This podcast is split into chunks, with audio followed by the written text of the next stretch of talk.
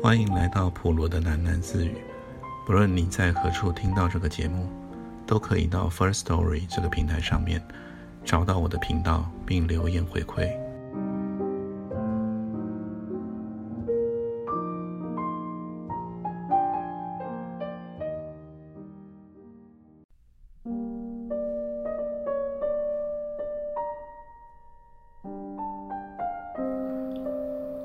迁移过方位的大门。据说是朝向着正西方。黄昏晚霞的时候，从城冲大道望门而出，将可以见到最灿烂的夕阳。事实不然，因为太阳并不是永远落在正西方的，只有在每一年的冬季最寒冷的那几个星期，像是有什么巨大的轮盘与城门对准了卡笋，夕阳西下，一整束灿然金光。直直射入，命中成形。火一样的日轮燃红了远方的丘陵地，细小的人影在融融赤焰中穿梭而行。东风卷起大量的枯叶，每一片落叶都像火堆中带着泥光的余烬。此情此景，人们说美得叫人掉泪。军霞站在行政大楼的最顶层天台上。迎向着落日辉煌，差一点就掉了泪。他打从内心深处爆发出呐喊：“我怎么这么倒霉呀！”直视太阳，害他两眼发酸。君霞靠着边栏坐下，呆望着渐层灰青色的天空。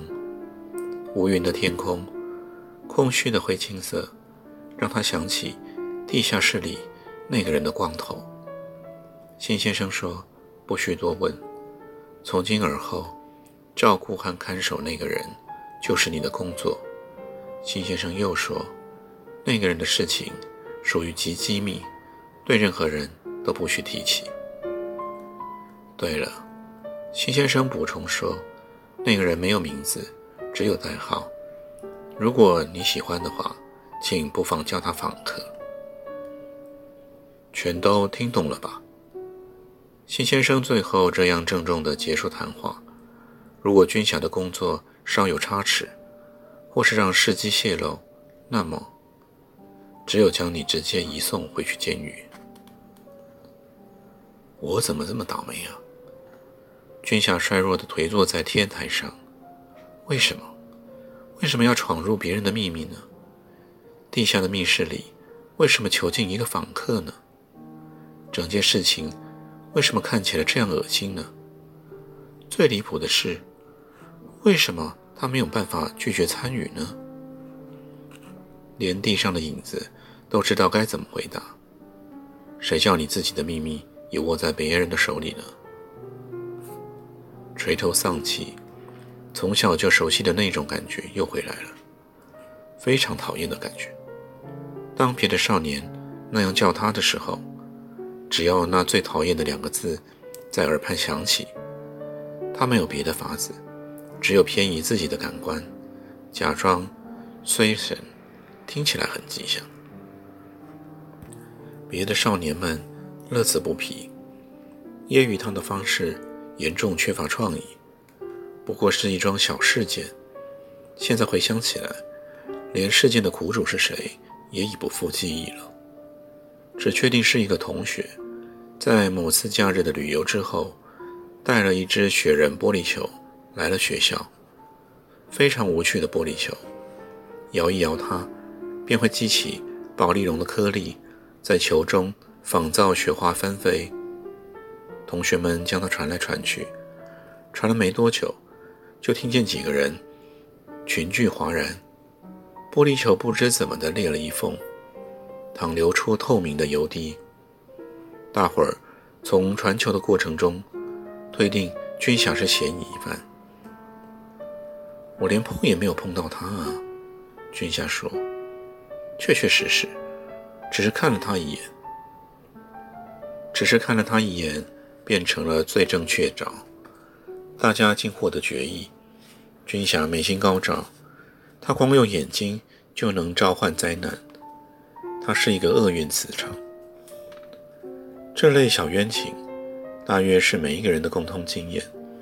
对于军霞，并没有衍生不良的影响，因为他是一个早熟的男孩，自小就非常乖，一点也不变态，认真读书，进退有礼，小心翼翼，懂得适时。让别人考试也能拿第一。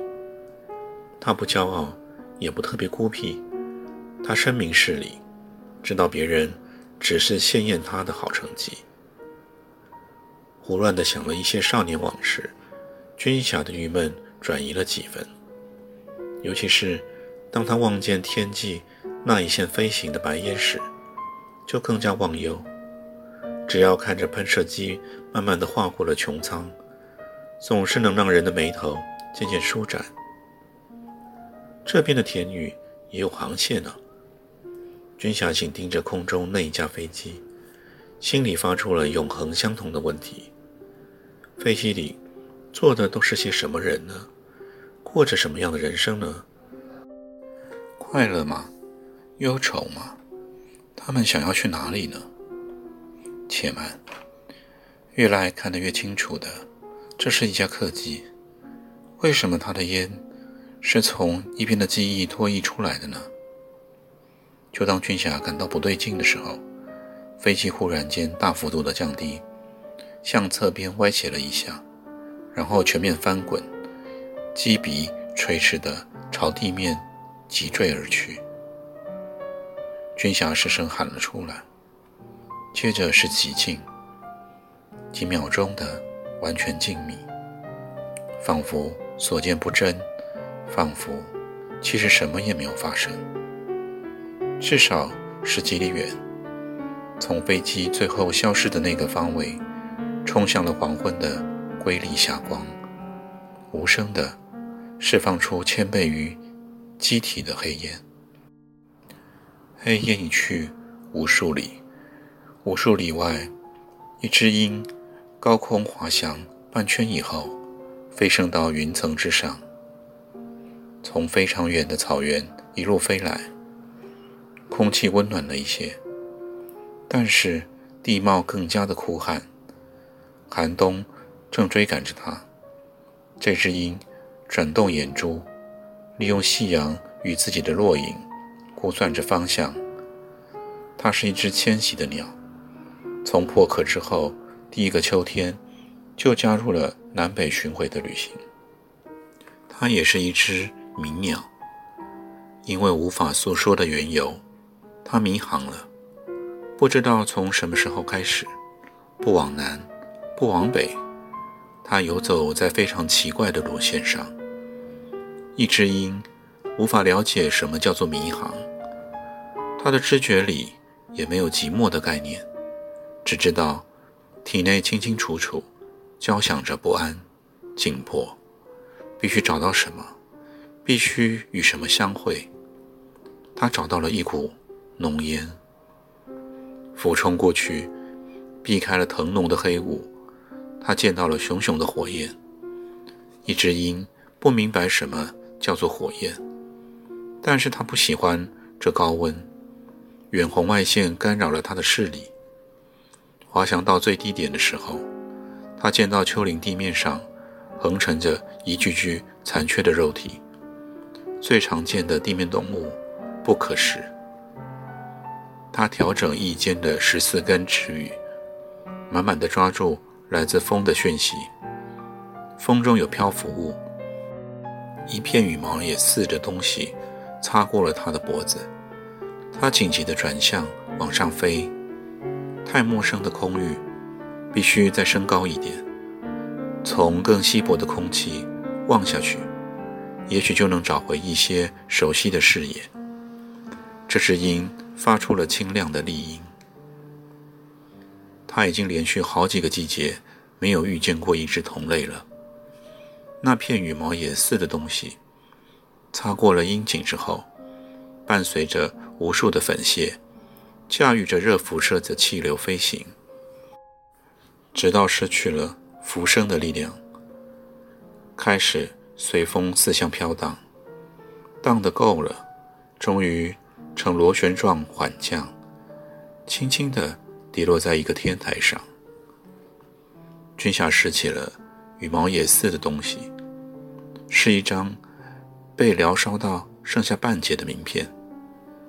只见损毁不全的行号与头衔，姓名不详。军霞看看名片，又看看远方坠机处的尘烟。从喊叫过以后，他的嘴始终还没有合拢上。那是军霞来到城里的第七天。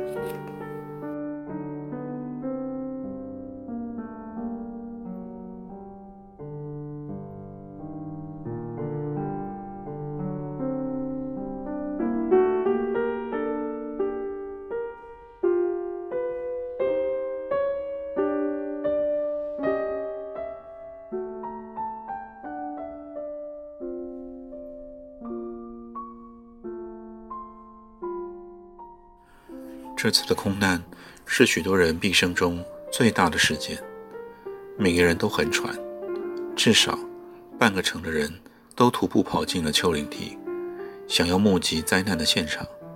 剩下的人也在城里奔来奔去的，原因不明。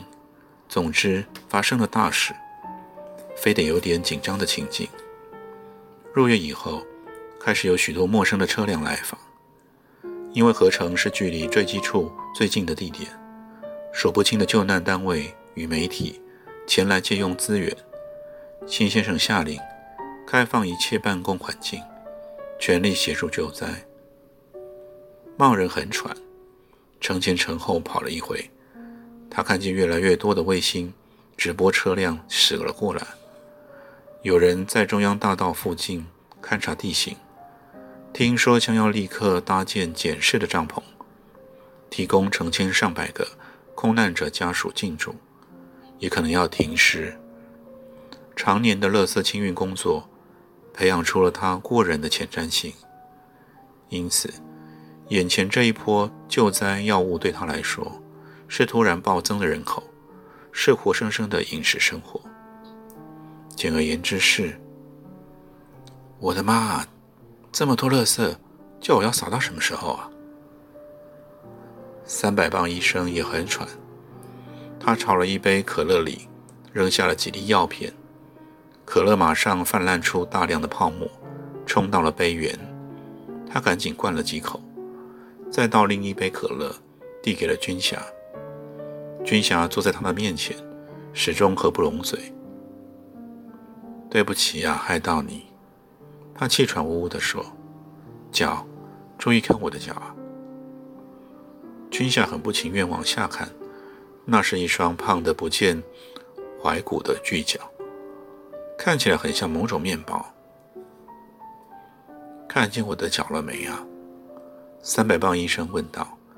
君夏开始怀疑他在可乐里掺了迷幻药物，不然他的情绪为何越来越高亢呢？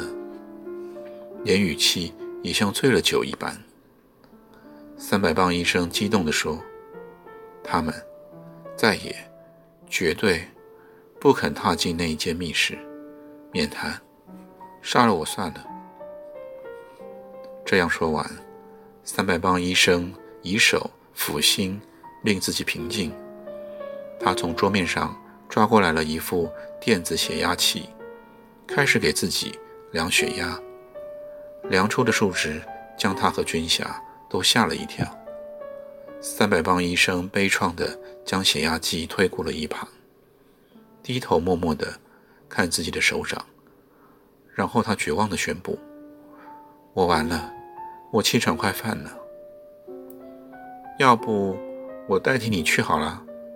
军霞提议：“虽然我没有验尸的经验呢。”谁验过尸啊？天哪，这是什么情况？飞机怎么会掉的这么准？我是搞皮肤的，我怎么会看尸体呢？我告诉你啊，皮肤科以后啊，你一定要选皮肤科，还有，你一定要选对医院，你懂不懂啊？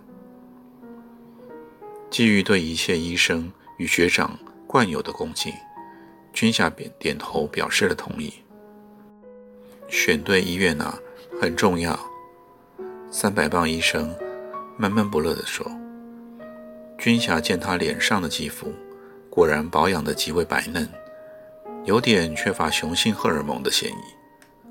他继续说：“信不信由你啊！我有过好几个同事，就是选错医院了，整个人啊都给毁了，毁了就这么准。我为什么选合成呢？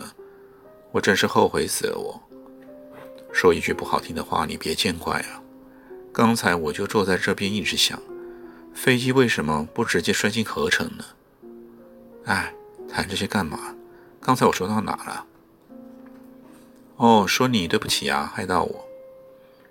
对呀，没错。说到这件事啊，三百磅医生从座椅上奋力地挪高了身体，神秘兮兮地四下张望。四下并没有旁人，只有军霞与他坐在诊疗室里。房门早就被他上了锁。这件事情啊，真的很变态。三百磅医生压低了嗓门，情绪却又恢复了激昂。请问，现在是中古世纪吗？我们这里是铁木国家吗？还搞这种苦行事啊，真是疯狂！把人打得半死不活，现在还好，以前啊，天天打。你想都没想过，那些折磨人的法子啊，全用上了。我的血压就是这样给飙高的，叫我再踏进那边，对不起，我拒绝。这件事啊就是这样。说到这儿，他的胖脸已经几乎要贴上军霞了。军霞现在确定了，这位三百磅医生没有直线叙事的能力。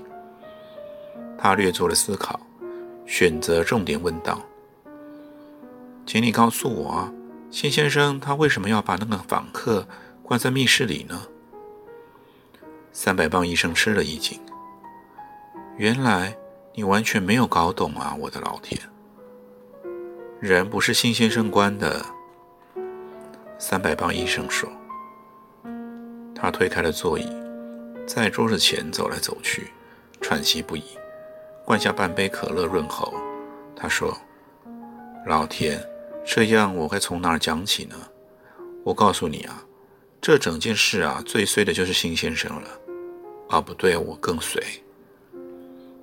然后他再三的要求军校保证，绝不泄露机密，才终于说出原委，以凌乱的叙事风格。访客啊，是军方的人，跟合成没有半点关系。这位访客不自诊的闯下了大祸，遭到了军方收押。那桩祸事查来查去，不知怎的，竟然变得非常棘手。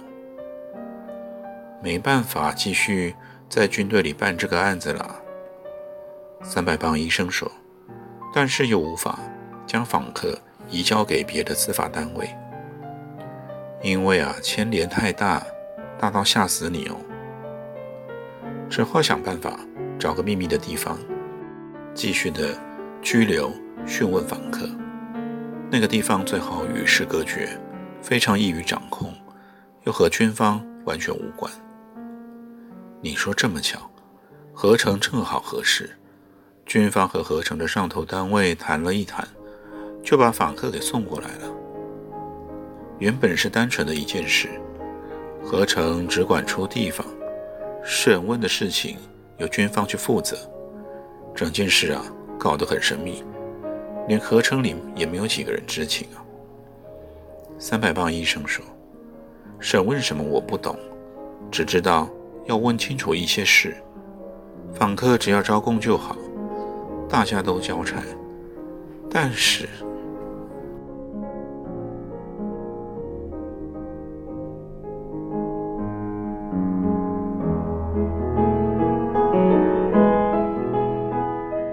就先听到这里，我们改天见。